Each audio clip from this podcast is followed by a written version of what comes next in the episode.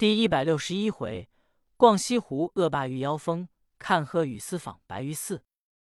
话说王圣仙的爱妾被旋风刮去了，婆子丫鬟被杀，一无凶手，二无对证。有人报与王圣仙，王圣仙勃然大怒，给钱塘县王无限要破案。钱塘县一听这个信息，赶紧带领刑房监做一验尸，婆子丫鬟。都是硬嗓咽喉，一刀之伤身亡，生前致命，并无二处。知县一想，这件事甚是奇异，回到衙门，派赵头、张头、王头、李头赶紧捉拿凶手。赵头、王头赶紧给老爷磕头，说：“回禀老爷，这件案求老爷开恩，下一办不了。老爷想情，要是人可以索来。”这旋风怎么拿得了？知县说：“这旋风其中定有缘故，你们得想法子给我办。现在王大人给三无限，要不把凶手拿着，连本县也担不了。”赵头说：“老爷要办这起巧案，可有一个人办的了？”老爷说：“谁？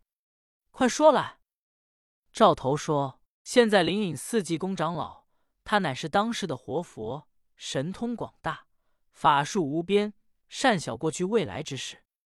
老爷去到灵隐寺拜访济公，求他老人家给占算占算，可以能把这案办出来。知县一听，说好，立刻传教，带领赵头、王头、张头、李头、孙头、刘头、耿头、马头一齐来到灵隐寺。当差人过去一问。门头僧说：“济公设在庙里，正赶上孙道全在庙内住着。他由天台山回到自己庙内安置好了，来到灵隐寺找济公。济公没在庙内，孙道全就在庙内等着。今天听说钱塘县来拜访济公，孙道全出来一见，说：‘我师傅上万源桥去了，老爷有什么事？’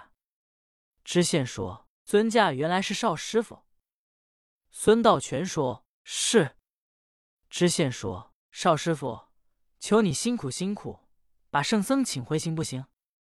孙道全说：“那倒行。老爷有什么要紧事吗？”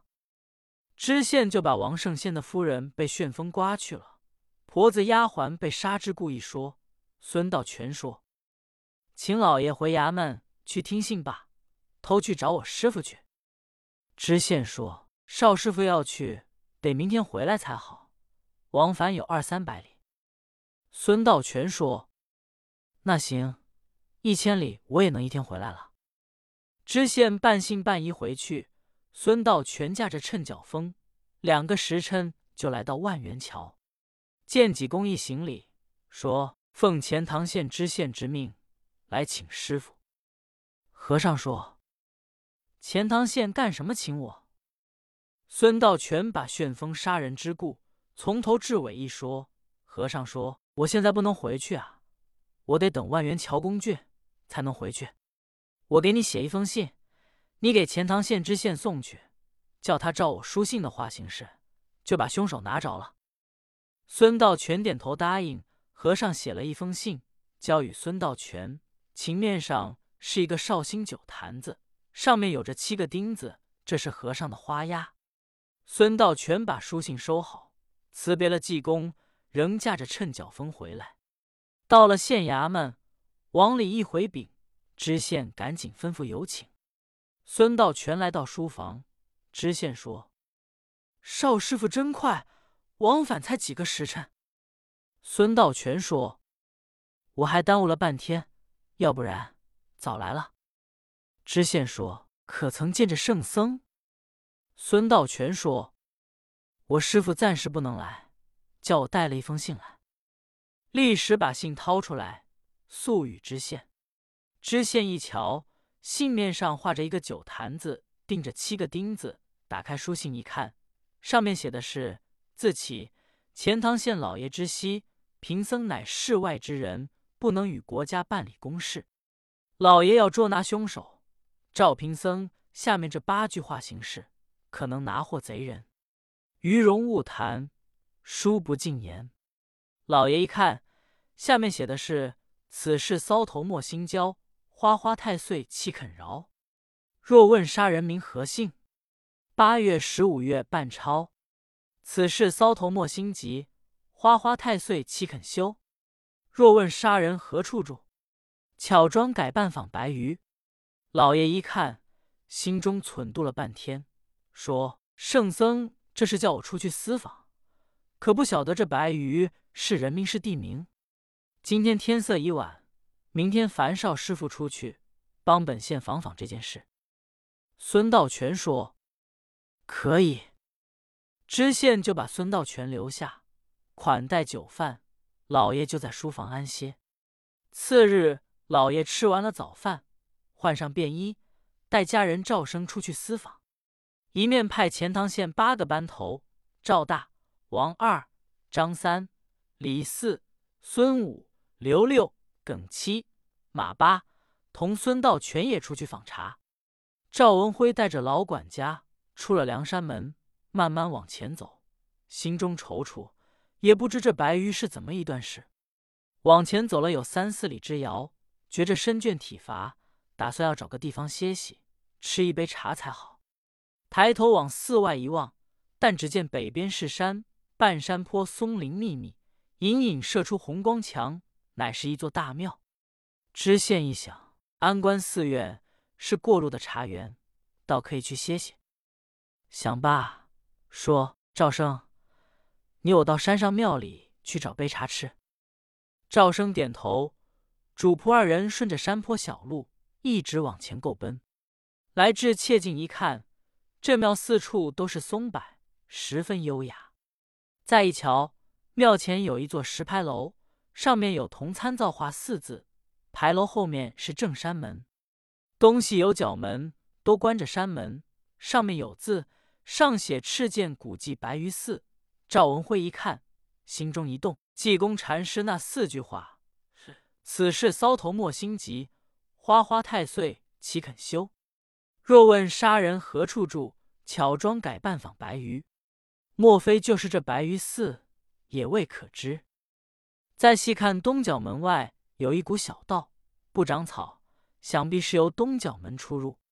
这才来到东角，叩打门环，功夫不大，只听里面一声“阿弥陀佛”，把门开开，是一位小沙弥，有十八九岁，穿着半大的僧衣，白袜云鞋，白脸膛，长的眉清目秀。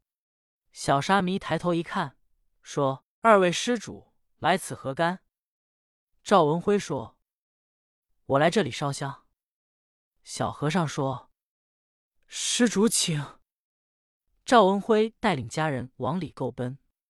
小和尚把门关上，头前引路，来到了大殿，引着火。赵文辉烧了一股香，磕完了头。小沙弥说：“施主请客堂坐。”这庙中前后是五层殿，同着赵大老爷由大殿往西。有四扇平门，开着两扇，关着两扇。一进这西跨院，是北房五间，东西配房各三间。院中极其优雅。小和尚一打西配房帘子，知县主仆来到屋中一看，有八仙茶桌，两边有椅子，条桌上摆着许多的经卷。知县在椅子上落座。小和尚说：“施主贵姓？”知县说。我姓赵，小师傅，这庙里有几位当家的？小和尚说：“有我师傅，有一位师叔，我们师兄弟四个。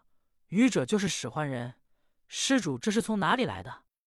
赵文辉说：“我们是从远方来的，从此路过。”小和尚说：“是是，施主在此少坐，我去烹茶去。”小和尚更透着伶牙俐齿。